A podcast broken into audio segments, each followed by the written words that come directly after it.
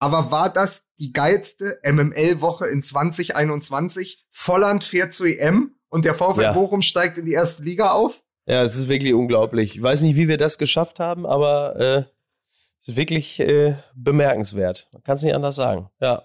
Bei Instagram werden mittlerweile Listen geführt von Dingen, die wir vorausgesagt haben. Also da wird quasi der MML-Fluch wird ja. quasi umgedreht mittlerweile. Ich ja. kann euch das nämlich mal ganz kurz sagen, weil Mirinda Blech uns auf Instagram geschrieben hat und die ja. hat nämlich nochmal zusammenfassend ein paar Prognosen, die korrekt waren. Also, Kovac holt zwar das Double, geht aber nach dem zehnten Spieltag. Ja, das war, das war richtig, ja. Schalke ja. steigt ab. Ja. Tirode geht zu Schalke. Ja. Kofeld wird vor Ende der Saison von Bremen gefeuert. Ja. Frankfurt legt durch den Hütterfluch eine Niederlagenserie hin. Dortmund muss man nur noch, muss dann nur noch ein paar Mal gewinnen und Platz 4 ist wieder drin. Und so weiter und so fort. Also, das sind doch alles Prognosen, Freunde. Volland zur EM. Da kann man uns doch sagen, ja. oder nicht mehr nachsagen, dass wir hier äh, uns überhaupt nicht für Fußball interessieren. Ja, man hat uns, man hat's uns bis heute nicht verziehen, dass wir den VfB Stuttgart in die zweite Liga gelobt haben. Ne? Ich. ja. Streng genommen hast du ja am Anfang der Saison auch gesagt, äh, dass, äh, dass Werder Bremen die Euroleague erreichen wird. Das haben die selber auch gedacht, ne? So, und dann. Aber ja. ab, apropos Prognosen, wir hatten bei Instagram auch einen Hörer oder User und da, das ist direkter Appell von meiner Seite. Der hat wirklich äh, Liste geführt, eine lange Liste, an wie vielen Spieltagen die Baumtabelle korrekt, ja. korrekt abzugleichen war. Ich möchte okay. ihn hier an dieser Stelle direkt auffordern, bevor, bevor wir es vergessen, bitte die gesamte Liste an uns schicken, weil dann können wir endlich bei allen Übereinstimmungen für den Ewald spenden. Wir haben ja gesagt, für jede, jede Übereinstimmung an jedem Spieltag gibt es 10 Euro an den Ewald. Wir ja, halten eben. uns natürlich daran, schickt uns das. Genau, so. genau, das ist wichtig. Weil die Baumtabelle natürlich, ich möchte noch mal, ich möchte ganz kurz sagen, weil wir ja, weil wir ja der, der Fluch sind, aber die Baumtabelle ist natürlich noch mal, hat eine ganz eigene Schönheit, weil das stimmt ja, glaube ich, nicht so ganz viel. Also natürlich Bayern Erster, dann wird's aber schon spannend. Dortmund Vizemeister, Borussia Mönchengladbach Dritter. Leipzig Vierter, Leverkusen Fünfter jetzt, Hoffenheim Sechster, Hertha Siebter, Wolfsburg Achter, Eintracht Frankfurt Neunter, Köln Zehnter, schade, äh, Elfter Augsburg, Werder Bremen sicherer Zwölfter, Mainz 05 13. Freiburg 14. Schalke 15. Union 16. in der Relegation, die lachen sich kaputt, insbesondere Max Kruse, 17. der VfB Stuttgart, auch die drehen ähm, Herrn Baum eine lange Nase und Bielefeld auf den 18. Liebe Grüße an Fabian Klos. Mhm. Tja. Wundertüte Bundesliga. ist Mainz 13. geworden oder 14.? Äh, Mainz ist, glaube ich, äh, sogar 12. oder 13. Ich wollte gerade sagen, so wie, die, so wie die in der Rückrunde performt haben, hätte mich auch nicht gewundert, wenn die plötzlich noch in die Champions League rutschen. Das ist ganz gut, dass du das sagst. Die haben in der Rückrunde, die haben ja am Ende 39 Punkte geholt. Sieben ja. in der Hinrunde, 32 in der Rückrunde. Mit dieser Performance wären sie, glaube ich, äh, hätten sie das in der Hinrunde auch die gleiche Punktzahl erzielt, wären sie, glaube ich, hinter Dortmund äh, am Ende in die Champions League eingezogen. Ja, ja. Ja, ja. Hätten sie in der Hinrunde keinen Punkt geholt, wären sie auch in der Rückrunde nicht abgestiegen. ja, Jedenfalls das, nicht direkt. Da muss man Bo Svensson und Christian Heidel und alle anderen, die da noch was zu sagen hatten in Mainz, ab, äh, ab dem Winter, ab Weihnachten ja. doch wirklich noch einmal speziell loben. Ey, was eine Performance, was eine geile ja, Rückrunde, ey. Also da muss man auch klar sagen, wäre Mainz jetzt nicht Mainz, sondern halt eben Werder Bremen oder Borussia Dortmund oder Schalke, dann wäre das auch medial natürlich viel mehr gefeiert worden, weil das ja wirklich eine sensationelle, da war, fragt man sich ja schon wirklich, ist das schon Voodoo, was sie da gemacht haben? Ist ja unglaublich. Wenn man sich das nochmal vor Augen führt, vor allen Dingen habe ich auch gar nicht mehr auf dem Schirm gehabt, dass sie tatsächlich auch nur sieben Punkte ja, haben. Absolut. Das ist ja nichts. Das ist ja, ja nichts. Also ich meine, wie viel hatte Schalke? Acht nach der Hinrunde? Ich glaube, es war, also da, die haben sie nicht viel getan. Und das ist schon, das ist schon wirklich aller Ehren wert. Also ganz toll. Sagen wir mal so, Bremen hatte vor zehn Spieltagen oder vor elf Spieltagen 30 Punkte und ist jetzt mit 31 abgestiegen. Das ist echt Wahnsinn. Da muss ich ja wenigstens nicht mehr mein altes, ausgelutschtes Alemannia Aachen-Beispiel raus, äh, rausholen, wenn es darum geht, dass eine Mannschaft, die eigentlich schon sicher geglaubt war, dann plötzlich noch aus der Liga fliegt. Da hat Werder Bremen natürlich jetzt eindrucksvoll äh, mal das Ganze aufgefrischt. Ähm, liebe Grüße an Arndt Zeigler, äh, unser aufrichtiges Mitgefühl. Ähm, ich ich, ich habe euch was ganz, ganz Schönes mitgebracht. Anstatt ass, wie bei dir, ass, ass. anstatt bei, wie bei dir immer Post von Wagner, gibt es jetzt ganz kurz, weil Werder Bremen abgestiegen ist, aber weil man diesen Club durchaus noch mal würdigen muss für die letzten 40 Jahre Bundesliga, gibt es jetzt Post von Ahrens, Peter Ach, Ahrens, der in, einem, ja, der in einem Nachruf auf Werder Bremen Folgendes geschrieben hat. Werder Bremen. Kurzubs Elfmeter, Otto der Erste begleitet von der Begeisterung von ZDF-Fanboy Rolf Töpperwien. Manni Burgsmüller und Uwe Reinders, die Schlitzohren, die 40-jährigen Klaus Fichtel und Mirko Votava, die Torjäger Rudi Völler, Miroslav Klose, Bernd Hopsch und Karl-Heinz Riedle. Max Kruse, der Lässige, Johann Miku, oh ja, vor allem er, der sanfte Zauberer, die Papierkugel im Volkspark, Dieter Eils, der Ostfriesen Alemao, was für ein Spitzname. Mesut Özil und Per Mertesacker, die Weltmeister. Nicht zu vergessen, wenn man über Weltmeister redet, Günter Hermann, Tim Wiese in Rosa, Willy Lemke gegen Uli Hoeneß, Ailton, der Kugelblitz, Mario Basler. Ach ja, Rune Bratzett. Nie mehr gab es eine solche Nummer vier in diesem Trikot. Man könnte das ganze Internet mit dieser Aufzählung füllen. Gefühlt jeder zweite Profi von einst mittlerweile mit dem Etikett Clublegende herumlaufen. Wintenrufer. Wintenrufer. Ja, wirklich gut. Wirklich gut. Ja. Vom Windenrufer zum Werberufer. Wir wollen kurz. wir wollen. Alter. Ey, komm, es ist ein sehr, sehr lockerer Übergang. Ja, vom Winden zum Windigen. Mike, du bitte. Unser neuer Partner. Herzlich willkommen. Allwest ist ein Mix aus äh, All wie Allianz und West wie Invest. Also Allwest auf jeden Fall äh, ist das äh, heutige Unternehmen, auf das wir gerne unsere Aufmerksamkeit für euch bringen wollen. Allwest de slash Fußball-MML und äh, der schlaue MML-Hörer weiß natürlich, dass Invest mit V geschrieben wird. Insofern wird Alvest natürlich auch mit V geschrieben. Äh, es geht um hohe Renditechancen, aber auch hohe Sicherheit von äh, langfristigen Investitionen ausgewählter ETFs und Investmentfonds, aber eben auch renditestarken Sicherungsvermögen der Allianz. All davon kann man profitieren, jederzeit ein- und auszahlen, alles digital 24-7 und eben ein innovatives High-End-Kundencockpit. Das findet man auf alvest.de slash fußballmml. Spannender Partner auf jeden Fall. Gerne mal reinschauen. Ist vielleicht auch die sicherere Bank, äh, als wenn man gedacht hätte, als Hertha, äh, pass auf, ja. äh, die 12 Millionen von Werder Bremen, die haben wir ja sicher, ne? dass die den Selke genommen haben. Ähm, und da ist so Alves doch zum Beispiel eine gute Alternative, würde ich sagen. Ja, vor allen Dingen, weil Hertha BSC hat ja früher in Brasilianer investiert. Da dann haben sie natürlich Alex Alves geholt, ne? Ist ja, ist, ist, ist, ist, ist ja klar. Äh, muss man aber ganz kurz sagen, sag mal, ähm, Borussia Dortmund, Mike Necker, äh, dritter Platz, äh, wie, wie Dennis Busch, äh, der Domborussen gesagt hat, äh, sie haben auch noch Wolfsburg geschluckt. Hat das denn was mit deinen Aktien gemacht? Das kann ich dir nicht mehr so genau sagen, weil ich nämlich bei einem Plus von äh, 23 Prozent äh, meine BVB-Aktien äh, verkauft habe, um dann sehr schlau in Bitcoin zu investieren. Das, das, ist, das, ist, ja, als wenn man einen jungen Trainer, mit dem man die Champions League erreicht, äh, ins dritte Glied schickt und jemanden holt, der nicht mal in die Conference League gekommen ist. Das ist eine komplette Idiotie. Das, das war habe ich auf jeden Fall sehr super verrückt, gemacht. Aber wo passiert denn sowas? Wo passiert denn sowas? Ne? Ach, ja. Gottes Willen. Das ist, ja, das so. ist echt schon spannend. Äh, übrigens, ganz kurz, weil wir gerade noch bei Werder Bremen waren, äh, lustige Szene gestern äh, im äh, Sport 1 Doppelpass.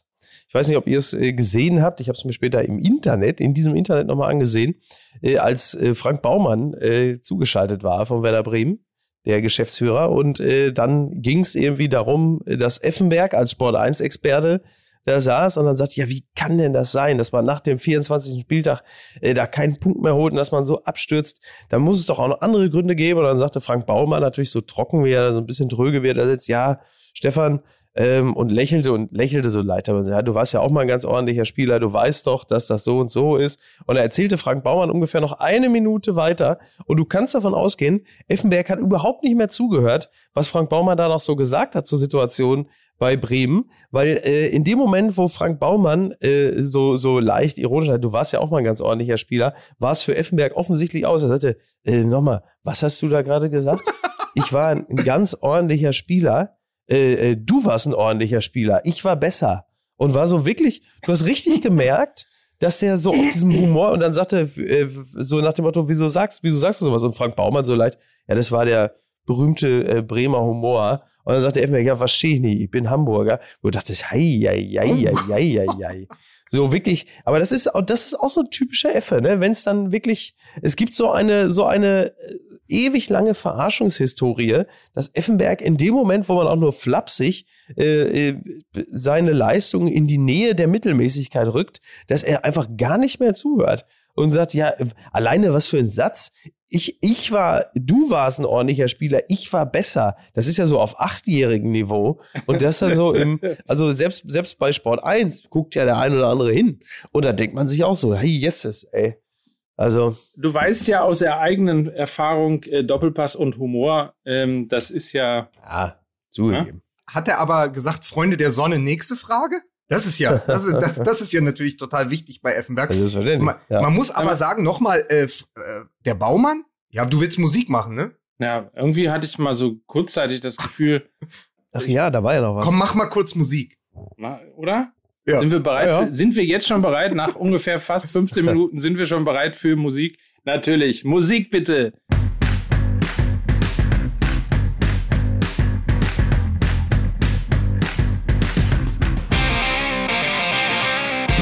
Und damit herzlich willkommen zur Saisonfinal-Sendung von Fußball MML. Hier sind äh, ich ich bin der einzige, der hier noch hart arbeiten muss. Meine meine äh, ansonsten meine Partner die frönen das lockere Leben im Urlaub. Der eine in Lissabon. Wir begrüßen Mickey Beisenherz. Ich bin mit der Lazarus Air nach Lissabon geflogen. Ich grüße euch als Geheilter. Und, und der andere in Griechenland, Lukas Vogelsang. Ach, ja, schönen guten Tag. Frag mich doch mal, ob Kali da ist. Kali nicht da. Hier, und hier ist der Mann, der sich, äh, der, der eine Art von Urlaub macht. Live aus Bad Homburg. Hier ist Mike Nöcker. ja, so ist es. Ich habe mich die ganze Dank. Zeit gefragt, was das für eine. Es, es ist, also wir sehen uns ja via FaceTime und es ist ja nun äh, Usus, dass Menschen wie Albrecht von Lucke oder Claudius Seidel hinter sich wirklich beeindruckende Bücherwände haben. Und bei Mike, äh, von dem er intern bekannt ist, also dass das Einzige, was er jemals gelesen hat, ein Pixie-Buch und WhatsApp sind, äh, hat, der hat da im Hintergrund hat er im Hintergrund zahllose, es sieht aus wie Bücher. Und dann guckt man sich das aber genauer an, dann sind es einfach nur so Aktenordner. Also das, was sich in der Regel dann irgendwelche Delinquenten vors Gesicht halten, wenn sie vor Gericht sind. Und äh, Jetzt stelle ich mir die Frage, was hast du da gemacht? Hast du für deinen Schwiegervater die Buchhaltung gemacht oder was genau ist da der? Ne? Du bist auf jeden Fall auf dem richtigen Damm. Ich bin äh, im Büro meines Schwiegervaters. Siehst du, ich wollte nämlich gerade sagen. Ja. Und dann hat er dich eingesperrt und gesagt, dass, äh, du kommst erst hier wieder raus, bis du die Steuererklärung bis 2007 rückwirkend gemacht hast. Und, und apropos delinquent, ne? Ja. Hier äh, ist nämlich hier hinten drin, wenn du es sehen kannst, hier. Das BGB? Ach, der Duden. Fremdwörterbuch. Ja. Ja. Das ist doch die Scheiße, wo da die ganzen Kindersternchen drinstehen. Oder? Geh mir weg damit, Duden. Oder heißt es jetzt Dudin? Ich werd bekloppt. Da. Dude, ist der Dude in? Dude in. Ja. ja. So, soll ich noch mal ganz kurz ähm, vorlesen? Und zwar, wartet mal ganz kurz, so hier, soll ich mal ganz kurz vorlesen, den äh, Weser-Kurier vom 11.03.21. Oder wie es jetzt aktuell natürlich heißt, der Fairweser-Kurier, ne? Das ist ja klar. Ein Kommentar zum nahenden Klassenerhalt. Das muss mehr mhm. als die Rettung werden. Nach dem Sieg gegen Arminia Bielefeld hat Werder den vorzeitigen Klassenerhalt geschafft. Das verschafft dem Club Planungssicherheit. Diesen Vorsprung muss Werder aber auch nutzen, meint Björn Knips. Glückwunsch, Werder! Nicht mal kühlste Optimisten hätten nach dem Fastabstieg und dem personellen Aderlass daran geglaubt, dass der Klassenerhalt schon am 24. Spieltag geschafft ist. Okay, es gibt da diese eine Mahn, dieses eine mahnende Beispiel, übrigens nicht Stuttgart, wie Trainer Florian Kofeld angemerkt hat, sondern Ulm. Der SSV hatte im Jahr 2000 wie nun Werder nach 24 Partien 30 Punkte und musste dann mit 35 Zählern runter. Allerdings der Ulmer Vorsprung betrug damals nur sechs Punkte, bei Werder sind es elf. Und so weiter. Also Haken dran, grün-weiß bleibt drin. Ja, Wahnsinn. Jetzt, ja, kann, aber, jetzt aber, kann der Spaß aber, beginnen. Aber, aber der Kollege, jetzt kann der Spaß beginnen. das, ist das, das war wirklich bitter. Ähm, aber der Kollege Knips hat ja auch geschrieben, den müssen sie jetzt auch nutzen. Ja. Was sie natürlich nicht getan haben. Ja. Ne? Es sei denn natürlich, dass Nutzen bedeutet, dass man dann schon alle Reserven geschont hat für die dann äh, sich anbahnende Champions League in der nächsten Saison. Das weiß man natürlich nicht genau. Wie sehr kann man an Werders Stelle die Conference League hassen, dass man dann die zehn Spiele allesamt so in den Sack haut? Das kann, ja. kann nicht wahr sein. Aber es heißt ja auch, er sagte ja Vorsprung, es heißt ja auch Vorsprung durch Technik. Habt ihr Davy Selke gesehen? Ah, oh, Wahnsinn. Davy Selke konkurrierte äh, im Wettrennen um die peinlichste Vorstellung des Wochenendes äh, mit unserem deutschen ESC-Beitrag. Äh, den können wir also, im Grunde genommen können wir nächstes Jahr Davy Selke losschicken. Also, es handelt sich da ja immer noch um ein äh, menschliches Wesen, deswegen will ich jetzt die Häme auch nicht ausarten lassen, aber das es hat war schon. Lukas Vogelsang noch nie gestört. aber es, aber es war natürlich, es war natürlich eine Szene, äh, die wird äh, ihm höchstwahrscheinlich auch noch lange äh, im Gedächtnis bleiben und natürlich sagenhaft bitter. Und äh, klar, für jemanden, der bei dem so, so die, die Pose, die Außenwirkung und die Leistung so weit auseinanderklaffen wie Selke, das war natürlich irgendwie auch ja, symptomatisch, würde ich mal sagen. Die Frage ist ja, ob äh, Davy Selke damit Werder gerettet hat. Ja, weil sie das sich gar nicht hätten leisten können, ihn zu kaufen. 12,5 ja, Millionen.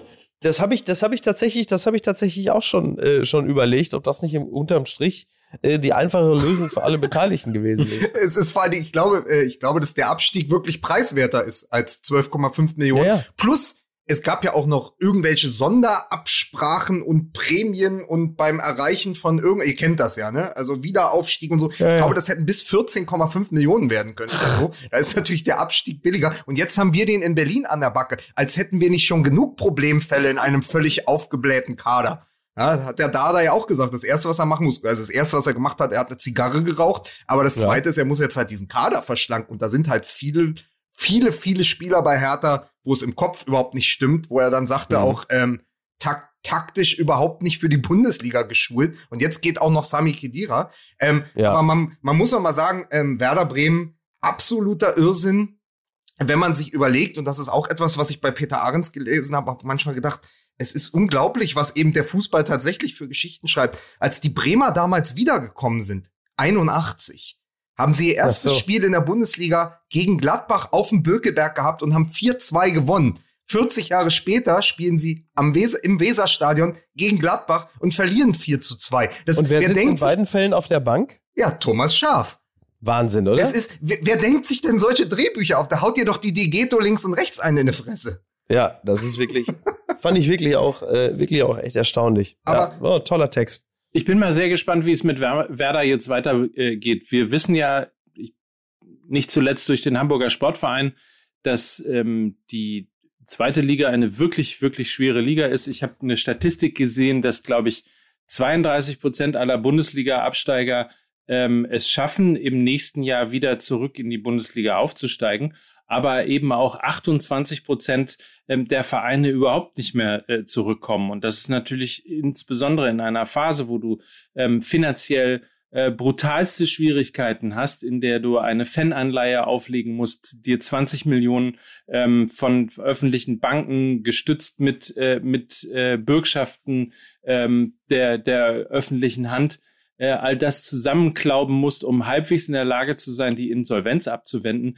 sind natürlich denkbar schlechte Voraussetzungen, um in eine zweite Liga äh, zu gehen, wo wir ja am gestrigen Tage, beziehungsweise wo wir ja am Sonntag nochmal gesehen haben, ähm, wie, wie schwierig es ist, in dieser Liga aufzusteigen, wo du dann trotzdem irgendwie nicht die Kurve kriegst, äh, siehe Holstein Kiel, äh, und, und aus einem sicher geglaubten äh, Aufstiegsplatz zurück in die Relegation muss und so weiter. Mhm. Zweite Liga ist so brutal und wenn du das nicht einigermaßen geschlossen hinbekommst und vor allen Dingen einigermaßen mit einem vernünftigen Konzept hinzu, hinbekommst, dann kannst du eben und nochmal, siehe Hamburger Sportverein, wirklich ein paar Jahre da in dieser Liga rumdümpeln. Deswegen sollte man sich an jetziger Stelle beim, bei Werder Bremen sehr genau überlegen, ob es eben reicht, nur mit einem neuen Trainer um die Ecke zu kommen. Ja, es steht ja auch viel im Raum. Also ich habe ja aus Spaß gesagt, wahrscheinlich wären sie mit Dieter Baumann besser durch die Saison gekommen. Ähm, also die Vereinsführung hat ja auch ein großes Problem. Das war jetzt auch ein Absturz mit Ankündigungen, weil, also es heißt ja immer Werder Bremen, der, der Verein, der am Boden geblieben ist, ja, der ist halt so lange am Boden geblieben, bis er am Boden lag. Also das ist ja das große Problem von Werder. Und der HSV ist ja sogar noch ein ganz, ganz gutes Beispiel, weil die hatten ja wenigstens Geld und die sind noch in der zweiten Liga. Also die konnten sich halten, weil sie zumindest ein bis zwei Hände voll Spieler verpflichtet haben, die in der zweiten Liga funktionieren. Das hat natürlich zu dem zum äh, Aufstieg äh, in den letzten Jahren dann nicht gereicht, aber sie sind nicht weiter abgestürzt. Es gibt ja viel schlimmere Beispiele, mhm. wie eben Alemannia Aachen, wie den ersten FC Kaiserslautern, äh, wo du wo der Betze nicht mehr brennt, sondern der Betze irgendwann abgerissen wird und dann steht da ein Lidl und du bist plötzlich in der dritten, vierten oder fünften Liga. 1860 ja. hat gerade den Aufstieg verpasst in die zweite Liga am letzten Spieltag, weil sie gegen Ingolstadt verloren haben. Das sind ja alles ja. Vereine, die sich freuen würden, wenn sie zumindest in dieser besten zweiten Liga aller Zeiten mittun könnten. Ich sehe ja. ja bei Werder Bremen eher das Problem, wie stellst du da jetzt noch einen Kader zusammen, wenn dich all diese Verbindlichkeiten plagen, wenn du nicht weißt, wer wird Trainer, wer ist in der Vereinsführung, wer ist da überhaupt? Das ist ja ein kompletter Neuanfang. Wer sind, wer sind die Figuren, mit denen du diesen Neuanfang bewerkstelligen willst? Weil das geht ganz schnell, dann sind die irgendwie äh, äh, in der Nähe von äh, den Würzburger Kickers ähm, und dann sind sie in der dritten Liga. Also er hätte Schiss, dass ja. Werder direkt durchgereicht wird. Und dann kommt ja, ja. Felix Magath wieder um die Ecke, apropos Würzburger Kickers. ja, ja. Ja, das ist bei Bremen, die waren ja generell immer schon strukturell sehr schwach. Äh, das hatten sie ja immer schon ein bisschen das, das Problem und äh, hatten ja nie so wahnsinnig viel Geld. Selbst äh, lustigerweise auch in den Champions League-Jahren hatten sie irgendwie nie so richtig viel Geld, wo man sich bis heute, es ist ja bis heute der Satz in Bremen, wo ist das Geld von Diego geblieben, ne? Oder Özil. also, ähm, ja, aber das ist, das ist schon echt sehr bitter und auch da wieder für Tradition kannst du ja halt nichts kaufen. So, hast 40 Jahre lang der Bundesliga unglaublich viel Freude bereitet, aber das ist dann jetzt alles auf Null gestellt. Das ist einfach scheißegal. So, aber diese zweite Liga, die du ja gerade schon angesprochen hast, es ist ja wirklich Wahnsinn, ne? Also es hat ja auch jemand äh, irgendwie auch ein Bild gepostet, äh, diese ewige äh, Tabelle der Bundesliga. Ich glaube, die berechnet sich a, äh, wie viele Punkte man so geholt hat und wie viele Jahre man in der mhm. Bundesliga bestanden hat oder so, ne? Und dann hast du ja wirklich Vereine dabei, wie eben Schalke, HSV, Bremen, Lautern beispielsweise. Äh, und dann siehst du erstmal, wie viele von denen einfach nicht mehr da sind und dann halt eben auch ersetzt wurden durch Hoffenheim, Leipzig, aber der Fairness halber sei gesagt, halt eben auch durch Augsburg, Mainz äh, zum Beispiel, die halt einfach nur mit ihrer eigenen, äh, äh, mit ihren eigenen Kräften und ohne jetzt riesiges Mäzenatentum es auch geschafft haben, sich in der Bundesliga zu etablieren. Ähm, ich meine, ich, wenn ich jetzt wechseln dürfte zwischen äh, Augsburg und Schalke, würde ich mich natürlich jederzeit für Schalke entscheiden, ist ja völlig klar. Aber ähm, das ist ja zumindest erstmal eine honorige Leistung, dass die es auch geschafft haben, mit ihren bescheidenen Möglichkeiten, da irgendwie sich jetzt auch schon zehn Jahre in der Bundesliga zu halten. Immerhin. Es kam ja gestern auch wieder reflexartig dieser Vorwurf, ja, dann gehen, dann gehen jetzt Vereine mit einer halben Million Mitgliedern runter und es kommen drei Vereine, die zusammen 17.000 haben, so ungefähr gerechnet. Ja, ja.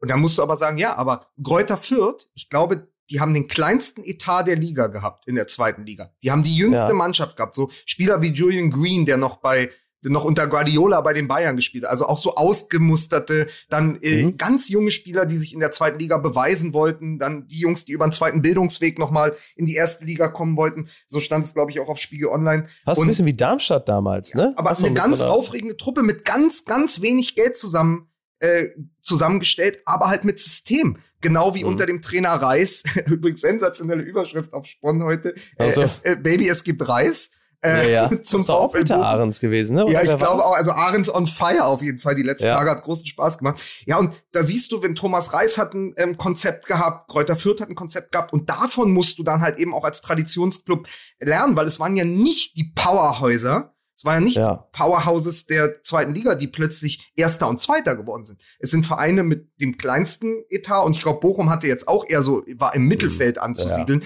ja. äh, was, äh, was die finanzielle Lage angeht. Und die sind Erster und Zweiter. Und Holstein Kiel ist ja auch eigentlich ein Außenseiter. Also die drei hätte ja vor der Saison niemand auf die ersten drei Plätze getippt. Das nee, heißt, du musst, auch wenn du jetzt in die zweite Liga gehst, und es ist ein Gruß an den HSV, das ist aber genauso ein Gruß an äh, Köln, Schalke und Bremen, äh, falls Köln ähm, noch äh, runtergeht gegen Holstein Kiel. Du musst das neu denken. Also Kohle allein hilft dir in der zweiten Liga nichts. Interessanterweise, und das ist ja auch nochmal ein Blick auf, auf Bremen, wenn wir heute oder in den äh, vergangenen Folgen so oft über Schmatke geredet haben, der jetzt äh, wieder belegt hat, ähm, was für ein guter Manager ist, ähm, indem er den VfL Wolfsburg zurück in die Champions League gebracht hat. Muss man bei Gräuter Fürth auch Rashid Asusi nennen, der wieder mhm. Sportgeschäftsführer äh, ist, ähm, wie schon damals, als Gräuter Fürth aufgestiegen ist. Also auch hier wieder ähm, ein, ein, ja, ein wirklich brillantes Stück Fußballarbeit in Anführungsstrichen mhm. hingelegt hat, indem er einfach ganz offensichtlich jemand ist, der ein gutes Gefühl dafür bekommt, wie man eine Mannschaft zusammenstellt, die eben erfolgreich sein kann, auch wenn man es ihr nicht zutraut. Also gerade schon gehört, der kleinste Etat, aber möglicherweise eben der kreativste Etat, der dann wieder im Schatten äh, der anderen, der großen Namen plötzlich äh, eben da ist, wenn der HSV strauchelt, ist Kräuter Fürth da, ähm, weil man offensichtlich eine sehr sehr homogene ähm, Mannschaft zusammengestellt hat. Und das ist letztlich eben das, was man auch Werder Bremen vorwerfen muss, dass offensichtlich irgendwann dieses, dieses Bremen-DNA-Gefühl, wir machen das unter uns, wir sind alle sozusagen aus uns heraus, wir sind die, dieser Verein, der eben äh, aus Kontinuität entstanden ist, eben äh, durch, durch Trainer, die teilweise länger ähm, äh, Trainer gewesen sind, als Kohl und Merkel Kanzler gewesen sind. So, das Ding hat offensichtlich irgendwann nicht mehr gefruchtet und diese Signale hat man in Bremen einfach nicht erkannt. Dann zu sagen, okay, möglich, möglicherweise müssen wir halt dann zu radikaleren personellen Veränderungen führen und und das ist letztlich das, was man äh, was man Werder Bremen vor, vorwerfen muss. Ja, und eben auch diese Kreativität, also wenn du Rashid Asusi ansprichst, also äh, der, der Siegtorschütze gegen Düsseldorf im entscheidenden Spiel war ja Dixon Abiyama. Und der wiederum hat vor drei Jahren noch in der Kreisklasse Nürnberg-Frankenhöhe gespielt. Dann gab es ein Freundschaftsspiel gegen Fürth und dann hat Asusi erkannt, der kann was, den starte ich mal mit einem Vertrag aus. Und plötzlich ist der, ist der dein Aufstiegsstürmer, dein Aufstiegsjoker. Das, das gehört ja auch dazu. Und das war übrigens etwas, was Bremen in all den Jahren ja in der ersten Liga gemacht hat. Die haben mit Spielern, die woanders ausgemustert waren, ich weiß, wie, wie kam ein Miku überhaupt ja. nach Bremen, weil alle dachten, seine Zeit wäre vorbei, weil der woanders nicht funktioniert hat. Davon hatten sie, Bremen hat immer von dem Ruf gelebt, Spieler, die woanders gescheitert waren, die nicht funktioniert haben, in Bremen, in diesem familiären Umfeld wieder aufzupäppeln. Denen ja. äh, eine Mannschaft einen, einen Rahmen zu bieten, in dem sie gedeihen und blühen konnten. Und dann haben sie mit wenig Geld fantastische Talente geholt, eben Beispiel Claudio Pizarro, und haben sie dann später für viel Geld weiterverkauft. Dieses Händchen ist ihnen ja abhanden gekommen in den letzten Jahren. Genau. Sie haben ja mit ja. dem wenigen Geld, was sie hatten, vielleicht durch Panik, vielleicht weil ihnen das Auge verloren gegangen war,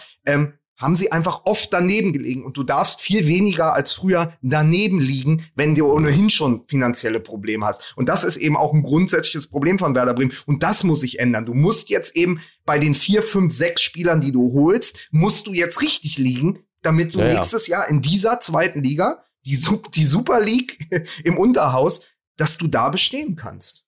Hm. Naja, klar. Sonst ist vorbei.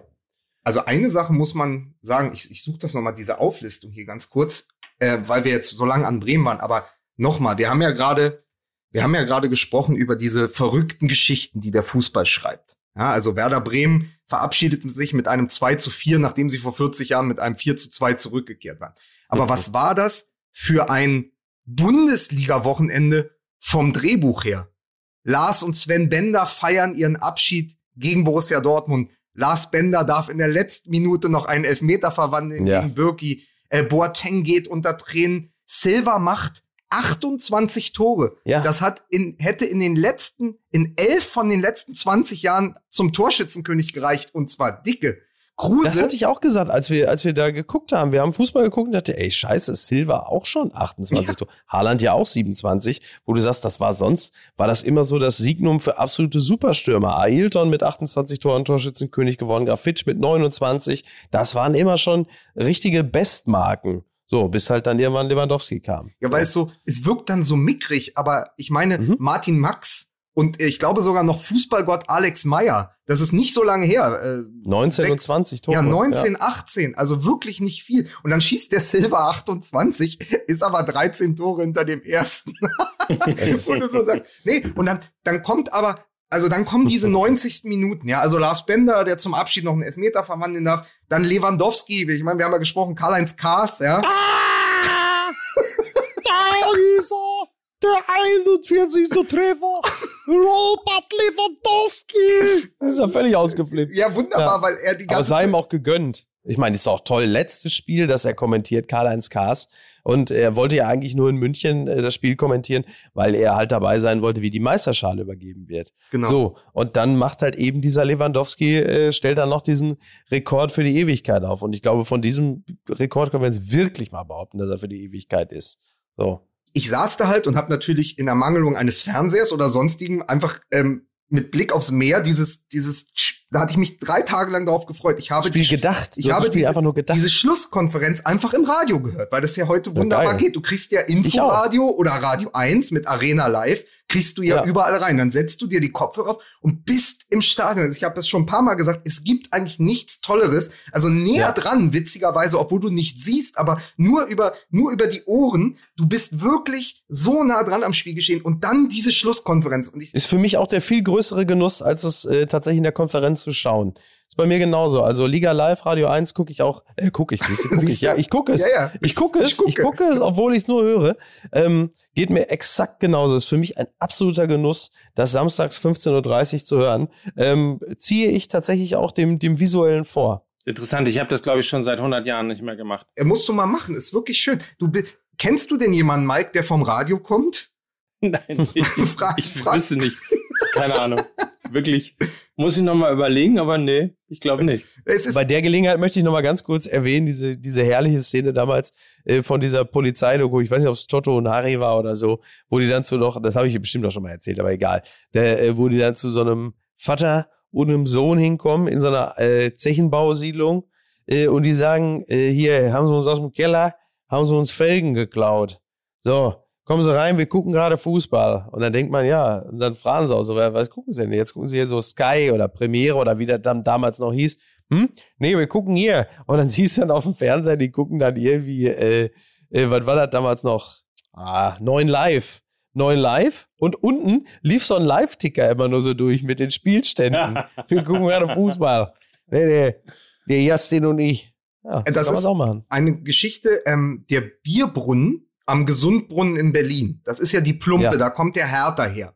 Und das ist eine ja. Hertha-Kneipe. Und die haben all die Jahre Premiere gezeigt. Dann konnte man mhm. einfach samstags hingehen, sein Bier trinken. Und dann konnte die Wirtin, Stichwort Kneipensterben, sich Sky nicht mehr leisten. Du musst ja als, äh, als Sky-Wirt, musst du, glaube ich, 650 ja. Euro im Monat zahlen oder so. Ja, ja, und dann, und das überprüfen die auch. Da, da gehen, fahren Leute durch die Stadt und gehen in die Kneipen. Und wenn du nicht, da ist so ein kleines, weiß ich, ob es euch mal, dieses weiße ne? Bierglas dann ist ja. es kein gecrackter Stream oder so, dann ist original genau. bezahltes Sky. Das konnten die sich nicht mehr leisten. Jetzt sitzen da die alten Kuttenträger, die alten Weddinger Hertha-Fans.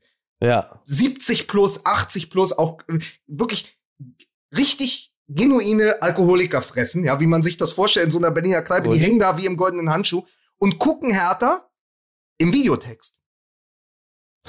Also es läuft. Also das heißt, Sie haben nicht die Kneipe gewechselt? Nein, nein, die, die Kneipe ist immer noch auch eine Fußballkneipe, aber sie mhm. variiert zwischen Radio hören, manchmal, aber eigentlich wird ja. Bier getrunken und Videotext geschaut. Ach, das ist ja abgefahren. Ja, da, ja gut. Ja, man muss dann auch Prioritäten setzen, ne? So. So, worauf ich aber hinaus wollte mit dieser Radiokonferenz ist, das war so ein unglaubliches Vergnügen, weil ich dachte, das kann doch nicht sein. Lewandowski kann doch nicht, die Bayern haben schon vier Tore. Und dann schießt ja. er wirklich seins in der 90. nachdem er sich ein Privatduell geliefert hat mit, äh, mit Ginkiewicz, seinem Landsmann, ja. der irgendwas ja. dagegen hatte, dass Lewandowski dieses 41. Tor schießt.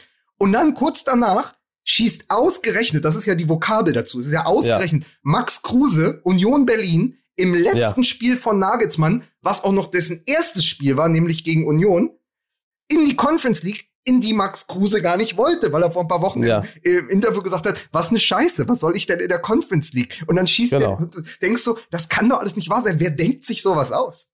Ja, verrückt. Ne? Und es war auch ein schönes Tor. Also es war nicht irgendwie nur so hingeschissen. Ich meine, das von Lewandowski war ja wirklich nur ein Abstauber, der im Grunde genommen der 40 Tore vorher fast unwürdig war. Ja, aber, aber, wenn du den Müller-Rekord endgültig brichst, dann doch bitte mit einem Abstaubertor im 16er.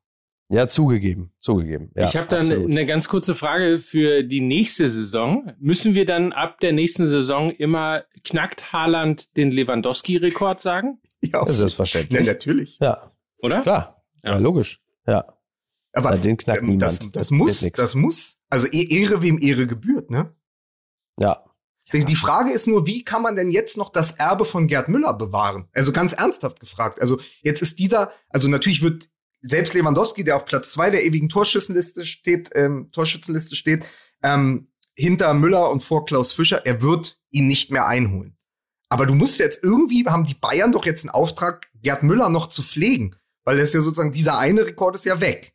So. Ach, ich glaube, das wird nicht nötig sein. Ich glaube, wenn du den Namen Gerd Müller sagst, werden sie äh, nicht nur in München nach wie vor mit der Zunge schnalzen. Da muss man, glaube ich, wenig erklären.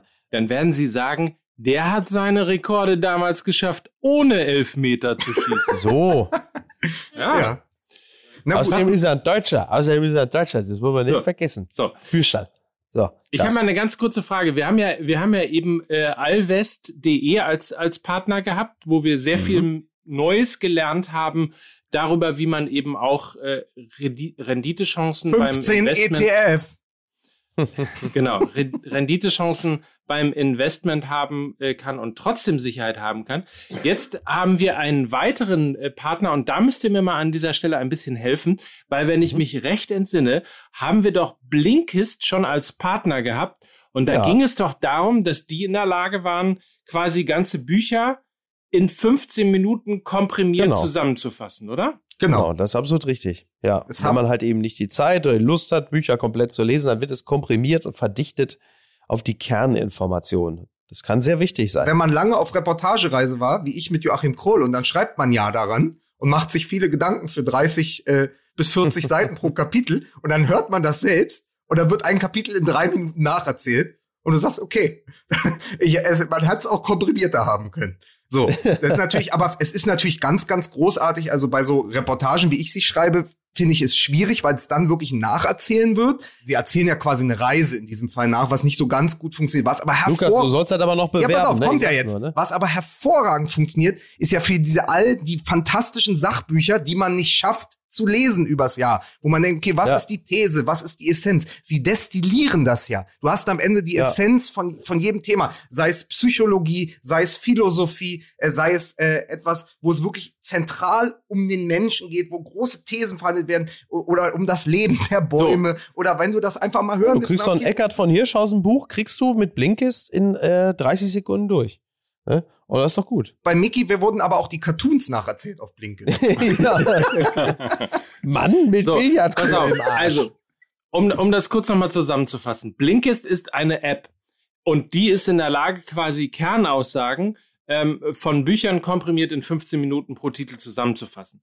Das Neue an Blinkist ist, dass das jetzt eben nicht nur für Bücher gilt, sondern auch für Podcasts. Und zwar für ausgewählte ähm, Wissenspodcasts. Ähm, ja. Da gibt's mittlerweile sechs Podcasts ähm, und 20 Episoden, wo eben genau das gemacht wird. Also ein Podcast beispielsweise wie Erzähl mir die Welt oder äh, Aktienrebell, kreatives Zeitmanagement, beste Freundin. Und da hat man eben auch, kriegt man genau das Gleiche, ähm, was ihr eben über die Bücher beschrieben habt, eben die Zusammenfassung äh, dieses Podcasts auf 15 Minuten ähm, für, ja, in diesem Fall eben Shortcasts. Ähm, Aber das ist ja schon sehr lustig verdichtet, ne? Also, beziehungsweise in dem Falle äh, ist ja schon Meta, dass ein Podcast namens Zeitmanagement dann via Blinkist nochmal runtergebrochen wird, damit man halt nicht so viel Zeit damit verbringt, sich ewig lange einen Podcast über Zeitmanagement anzuhören. Ja. Das gefällt mir sehr gut. Ja. Also, das ist die neue Kategorie Shortcasts auf jeden Fall. Gibt es ab sofort in der Blinkist-App auf iOS und äh, Android Smartphone. Für alle Premium-Kunden ist das Ganze verfügbar. Schaut mal rein, guckt euch das an, spielt mit der App ein bisschen rum. Unser heutiger Werbepartner auf jeden Fall. Geil, von allwest zu allwissend. Ist das nicht? Und das in nur, in nur zwei Werbepartnern. So. Also, das, hab, das können nur wir. Mhm. Macht uns keiner nach. So schnell, möchte ich mal sagen. Allwissend waren wir ja im Grunde genommen, als wir schon angefangen haben, den VfL Bochum zu supporten. Mhm. Ja, der ist also jetzt der neue darauf, äh, ich meine, äh, zumindest ist es dann mal ein kleines Derby, auf das man sich freuen kann, wenn man schon verzichten muss äh, auf Dortmund gegen Schalke, kriegt man ja. äh, wenigstens Dortmund gegen Bochum hin. Ja, Gratulation auf jeden Fall an dieser Stelle. Ja. Ähm, und ansonsten ist ähm, ja eigentlich, ist noch irgendwas passiert? Was wir in irgendeiner Form in dieser Dramaturgie des Wochenendes äh, noch nicht gewürdigt haben? Naja, also du hm. kannst dich natürlich, du hast ja geschrieben, dass die Ostwestfalen immer unterschätzt werden. Jetzt Au. sind die Ostwestfalen, die nicht nur von, von Manuel Baum, ich will immer Antonio Baum sagen, wahrscheinlich wegen Antonia Baum. Da siehst du mal, wie, wie, wie feuilletonistisch versaut ich schon bin. Also, Antonio Baum hat ja auch äh, Bielefeld auf den 18. Platz getippt. Ähm, Ja. Und die haben natürlich wirklich für die Überraschung der Saison. Also Stuttgart ist ähm, ein extrem schönes Beispiel gewesen, wie du gut arbeiten kannst. Aber Bielefeld, die, wo wirklich jeder gesagt hat, die steigen direkt wieder ab, sind neben Ja, ja. Union und Stuttgart für mich das, das Team dieser Saison. Bielefeld, Bielefeld ist ja quasi das, äh, wie man seit gestern äh, weiß, ist äh, Bielefeld ja quasi das Gräuter führt der aktuellen Saison. Die, die steigen sofort wieder ab. Ja, aber auch da muss man sagen, ähm, Gratulation, der kleinste Etat in der Bundesliga. Ähm, und dann ist es halt eben dann auch der Mix aus gut zusammengestellter Kader, ähm, aus, aus Teamgeist vor allem und halt das Ding einfach nie aufgeben, sich nie hängen lassen, genau zu wissen, ähm, worauf man sich aus, äh, worauf man sich einstellen muss. Ähm, Ja. In Bielefeld wird allen von Anfang an klar gewesen sein, ähm, wenn sie den Klassenerhalt schaffen, äh, dann wird es irgendwo am vorletzten bis letzten Spieltag der Fall äh, gewesen Ja, sein. klar. Und trotzdem auch das ein Unterschied zu Werder Bremen und auch Schalke, wenn ich mich recht entsinne, 16 Punkte aus äh, seit Spieltag 24 hat äh, eben Arminia Bielefeld 16 Punkte geholt und Werder Bremen halt null oder einen, glaube Und ich. das ist der Unterschied, weil es mir immer noch sauer aufstößt, dass sie Kofeld dieses Ultimatum gegeben haben. äh, Sie machen seinen Verbleib als Trainer vom Pokalspiel gegen Leipzig abhängig. Wo du sagst, wie Mhm. kann man denn von einem Pokalfight, der ja nun mal seine eigenen Gesetze hat, auf den Klassenerhalt in der Liga schließen? Die haben viel zu Ja. lange festgehalten an Kofeld und das hat Bielefeld ja nicht gemacht. Es ist ja nicht so, Genau. dass sie mit Uwe Neuhaus aufgestiegen sind und dann die Liga gehalten haben, sondern sie haben mittendrin reagiert, fast schon zu spät, aber eben noch rechtzeitig jetzt in der Endabrechnung. Ja. Und das ist der große Unterschied zu Werder Bremen. Und ich glaube, dass dieser Wechsel hin zu Kramer äh, auch das entscheidende Puzzleteil war, was gefehlt hat, um nämlich dieses Wunder zu schaffen. Interessanterweise ja. auch gegen, gegen jede äh, Against All Odds, ne? Also da gab es ja auch einen Sturm der Verwunderung darüber, ähm, als Uwe Neuhaus äh, als Trainer äh, entlassen worden ist bei Arminia Bielefeld. Und offensichtlich hat's, es hat aber auch da eher ru- ruhig stattgefunden. Ein, ein sehr smoother Trainerwechsel ohne großes Brimborium. Und das ist letztlich das offensichtlich, was in äh, Ostwestfalen, also was in Bielefeld dann auch letztlich zum Erfolg Ja, geführt aber hat. da siehst du doch auch, wie wenig so vermeintliche Experten wie wir über das Innenleben oder die Binnenhygiene eines solchen Vereins wissen. Du siehst, Uwe Neuhaus, verdienter Trainer, hat überall äh, sich seine Meriten verdient. Und dann denkst du, ey, wieso bleibt er denn nicht da? Der hat doch diese Mannschaft dorthin geführt. Und da muss es ja aber im Verein und vielleicht auch in der Mannschaft schon gebrodelt haben. Und dann wurde reagiert. Und dann siehst du, man kann es Genau. wirklich immer nur, wenn man nicht Insider ist, von außen beobachten und sagen, hä, das verstehe ich nicht. Und am Ende wirken da ganz, ganz andere Kräfte intern, die dann eben auch dazu führen, dass eine Mannschaft nicht funktioniert, dass ein Verein nicht funktioniert. Und wenn du das schaffst zu drehen, wenn du da den Turnaround schaffst, dann kannst du eben eine Saison auch noch retten. Ja. Ja, ja, genau. Da haben wir natürlich auch nicht gewettert, aber letzten Endes ja wenig. Ahnung von dem, was da in dem Verein vorgeht. Ja. Aber Was wir haben zumindest darauf hingewiesen, äh, dass es möglicherweise auch daran liegen kann, dass es eine Unwucht in dem Genau. Zusammenspiel im Verein gibt. Also insofern. Ja, das kann man aber auch an der Tabelle ablesen, auch ne, das wenn man war- ehrlich ist. Spekulation. Ja, um mal etwas aus der vergangenen Woche zu zitieren. Ich habe euch ja eine Sache gefragt. Wer ist denn für euch, habe ich euch ja, glaube ich, geschrieben, vielleicht habt ihr euch sogar Gedanken gemacht, wer ist denn für euch, außer Lewandowski, der Spieler der Saison? Also wer ist für euch jetzt einfach nur nach diesem Wochenende, wo würdet ihr direkt sagen, ey, Lewandowski 41 Tore, Wahnsinn, das, der steht eh über allem. Aber wer ist denn für euch der Spieler dieses Jahres, wo ihr sagt, Wahnsinn, das, also der hat mich begeistert, der hat mich überrascht, verzaubert. Überrascht hat mich, also ich habe Außer Davy Selke jetzt. Ja, außer David Selke. Er leckt mich am Arsch mit dem. Also ich habe mir Gedanken gemacht. Bin so ein paar, ich bin auch ein paar Vereine durchgefahr, äh, durchgegangen und und äh, also ich bin dann dummerweise dann doch bei einem Spieler von Borussia Dortmund äh, gelandet. Ähm, also Stichwort, wer hat mich am meisten überrascht? Modahut. Oh, ja. Gutes, äh, gutes Beispiel. Ja, also, durch den Trainerwechsel nochmal ganz ja. ja, Terzic hat ja wirklich viele Spieler wiederbelebt. Also, wenn man nach den vergangenen äh, Wochen geht, also wir hatten ja auch noch im Hinblick auf die Kadernominierung von Löw letzte Woche gesagt, eigentlich müsste er Reus mitnehmen. Dann hat Reus selbst die Initiative ergriffen und gesagt, mein Körper macht das nicht mehr mit und er kennt ihn ja besser als wir. Ähm, aber Moderhut ist auch wirklich ein Beispiel für die Arbeit von Terzic und auch eine Wiedergeburt dieser Saison, wo man gesagt hat, das müsste auch der sein, weil der immer schon Trainingsweltmeister war beim BVB, dem es eigentlich gut gehen müsste ohne Publikum. Und das hat sich ja nun ja, bewahrheitet. Stimmt. Ja. Ansonsten. Für mich Max Kruse. Also für mich jemand, der in der ja, Hinrunde, als er, jemand, der in der Hinrunde, als er fit war, als er neu kam aus Istanbul, wo ich noch gesagt habe, wieso hat es Hertha nicht geschafft, den zu holen? Es war ja lange im Gespräch. Es gab ja dieses Raunen, er kommt nach Berlin, kommt er vielleicht zur Hertha? Ja. Und ich sage euch, jetzt retrospektiv, man ist natürlich immer schlauer, aber schon damals war so die Idee, der könnte Hertha ganz gut tun da auf der 10. Und das hat er ja bei Union als Pacemaker, als jemand, der wirklich dieses Spiel auch bestimmt hat in den ersten Wochen, gezeigt. Und dann hat er sich ja verletzt und war weg. Und dann, der hat nie wieder die Form aus der Hinrunde gefunden. Aber er war immer entscheidend dabei. Und, und wie viel Traumtore kann man eigentlich schießen und wie viel wichtige Tore als ein einziger Spieler? Und da muss man doch mal sagen, Max Kruse, der immer als das Enfant terrible und immer so dieser, ähm, dieser etwas andere Charakter bezeichnet wird. Aber den Unionern hat der so, so gut getan. Und diese, dieser siebte Platz ist auch letztendlich ein siebter Platz von Max Kruse. Ja, absolut. Nee, tatsächlich wüsste ich jetzt so einzelne Spieler außer den üblichen Verdächtigen, so wie Haaland oder so, ähm, oder halt eben auch Silva, weil man doch immer eher sehr auf die, die Stürmer äh, blickt. Ja. Ähm, Mats Hummels. Also Goretzka, Goretzka ist natürlich auch so ein Kandidat, weil der natürlich in dieser Saison auch nochmal echt ähm, nochmal so seine, seine Leistung verfestigt hat. Aber das ist auch so, ist auch so läppsch, so auf die Bayern zu blicken, wo du das ja, kannst du eben genommen fast jede Position rauspicken, wo man sagt, äh, fantastisch.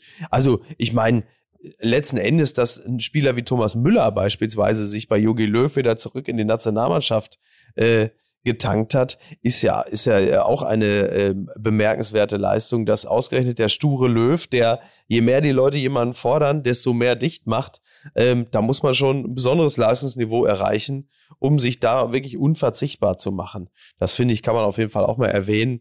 Aber ansonsten. Es gehen ja drei Gladbacher mit zur Europameisterschaft. Ginter, Neuhaus mhm. und Hofmann.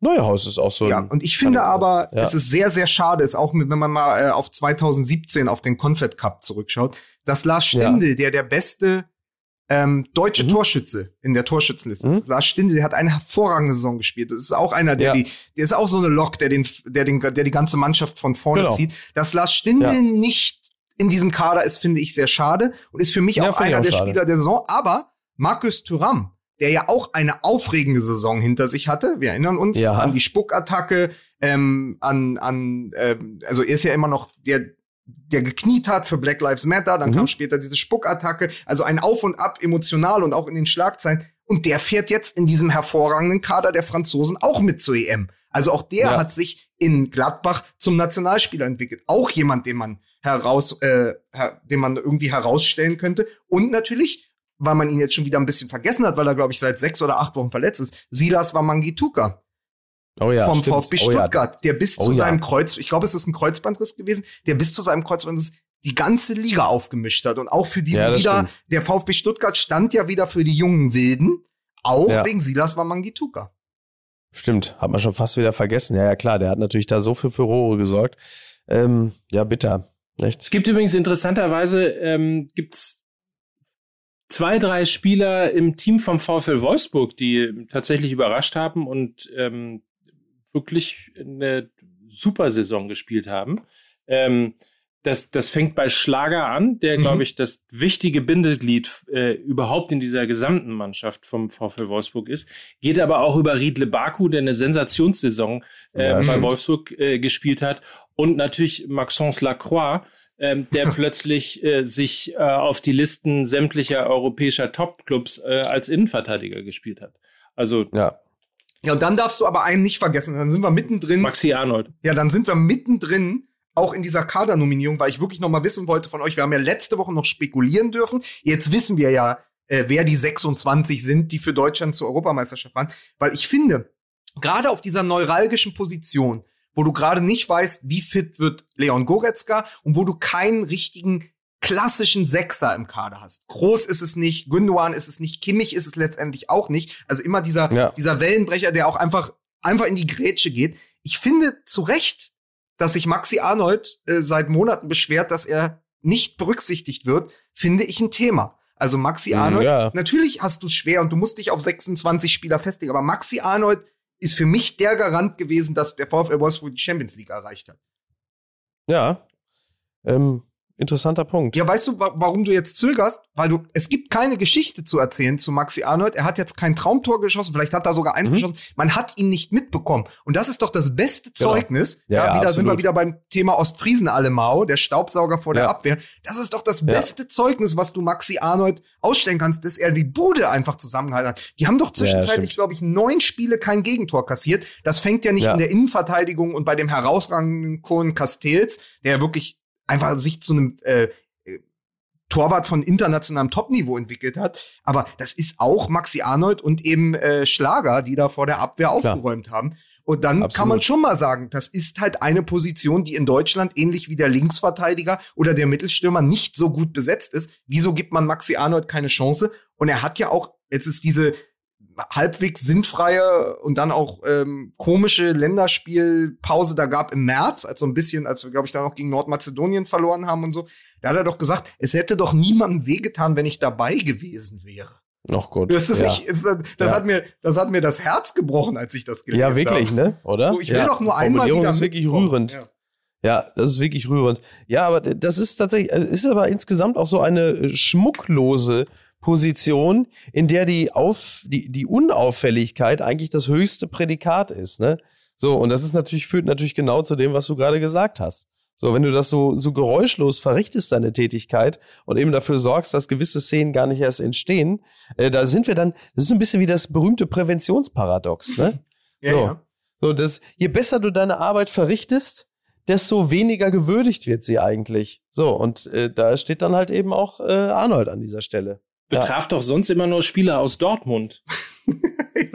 das stimmt. Aber ähm, wir müssen mal ganz kurz sagen, natürlich ist es jetzt so, wenn er jetzt Stinde nominiert hätte und Volland nicht, hätten wir wieder geschrien, ja. warum nicht Volland? Der ist äh, wiederum der Garant gewesen, dass Kovac und Monaco ein, eine hervorragende Saison in Frankreich gespielt haben. Jetzt ist Volland dabei, was wir, glaube ich, seit es diesen Podcast gibt, gefordert haben. Und jetzt das bin ich richtig. unzufrieden, dass Lars Stinde nicht mitfährt. Also ich äh, möchte, ich möchte, immer, ne? ich möchte auf jeden Fall an dieser Stelle nochmal äh, sehr darauf hinweisen, dass ich äh, ja im Laufe der Saison während dieser Länderspielpause da im, im März eine Auseinandersetzung mit Christoph Daum hatte. äh, ja.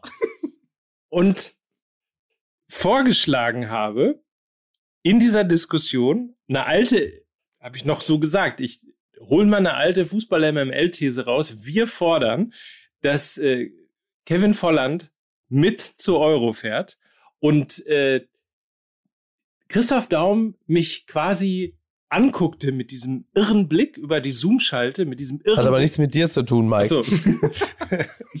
und nur sagte, ja, das hast du aber exklusiv. Äh, ja, ja, äh, äh, äh ja, und dann hat Christoph Daum plötzlich für Italien beim ESC gesungen und so können die Dinge sich manchmal entwickeln, ne? So ein Guckduell mit Christoph Daum ist ja immer auch ein Stierkampf. aber, aber weißt du was?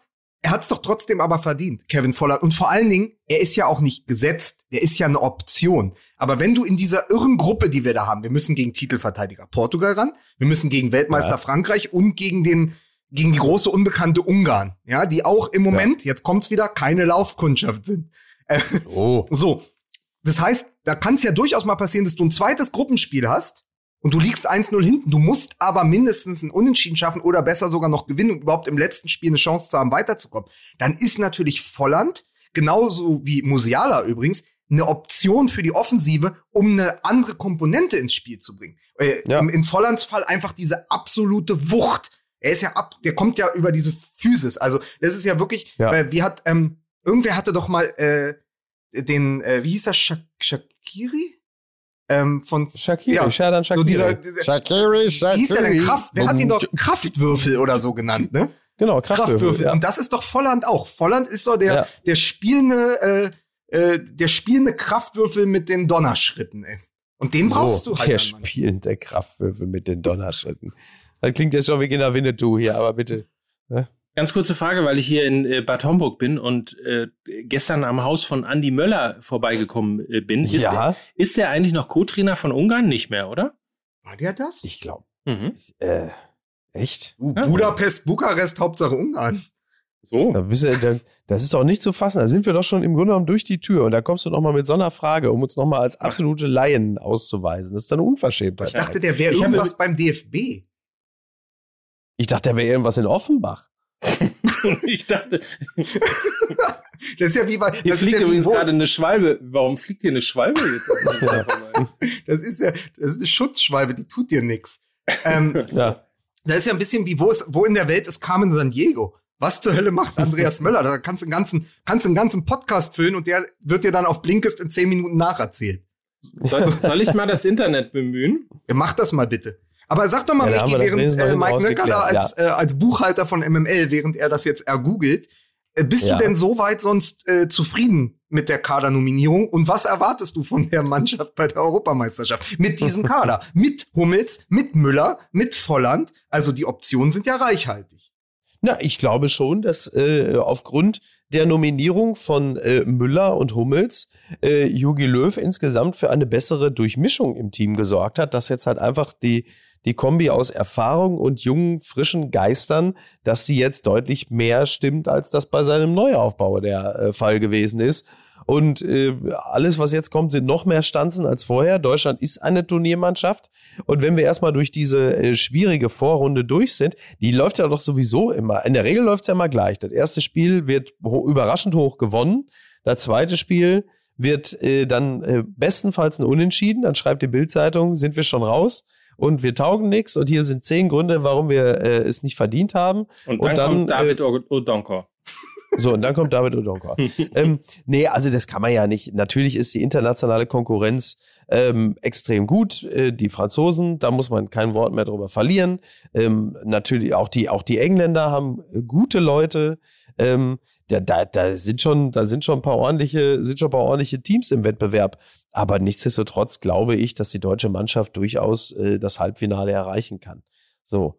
Ich mache mir persönlich mehr Sorgen äh, im Hinblick auf die Portugiesen als Gegner als bei den Franzosen. Die Franzosen haben ja gerade nach sechs Jahren den mittlerweile 33-jährigen Karim Benzema begnadigt, der ja damals Mhm. aus der Mannschaft, aus, aus der Equipe Tricolore, La Schande Nation, wurde er ja äh, ausge, ausgeschlossen, weil er diesen Erpressungsvorwurf, diese, diese, Ja. diese Erpressungsgeschichte da am Hacken hatte. Und jetzt kommt er zurück und ist tatsächlich in der Form seines Lebens. Das zeigt aber auch, dass ähm, dass sie irgendwie ge- oder dass äh, Deschamps ähm, gesehen hat, dass da Not am Mann ist, obwohl er Mbappé hat. Aber trotzdem die Franzosen mit Benzema, Mbappé schwierige Gegner. Aber ich finde die Portugiesen mit einem Cristiano Ronaldo, der es Ja. zum fünften Mal wieder wissen will, ja, der also der ist ja, Ja. auch nimmer müde. Und dann haben sie einfach ein, ein, äh, ein Silva, der gerade 20 28 Tore in Deutschland Ja, geschossen hat. Du krass. hast, du hast Bruno Fernandes, diesen unfassbar geilen Spielmacher von, von Manchester United. Äh, Manchester. und äh, Ja. dann hast du ja auch noch äh, den, der beim FC Liverpool spielt, dessen Namen ich gerade vergessen habe, aber den, ähm, der ja auch eine herausragende Saison gespielt hat, weil äh, Sadio Mané sich ja äh, mal eben, äh, weiß ich auch nicht, in, in die Ungenauigkeit verabschiedet hat. Jetzt habe ich nur wirklich vergessen, wie er heißt. Ich weiß aber, dass ich vor dem auch Angst hatte bis gerade.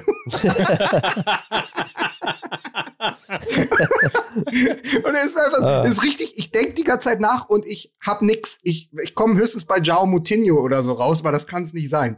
Nee. Diego Jota. Yes.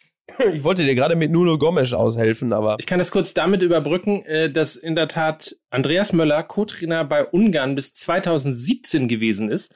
Und seit Ah, ja. 2019 leitet er das Nachwuchsleistungszentrum von Eintracht Frankfurt. ach Frankfurt, na bitte. Guck mal, gute, Schau. gute Leute in Frankfurt. Also, Ja, vielleicht. die, die noch da sind. Ne?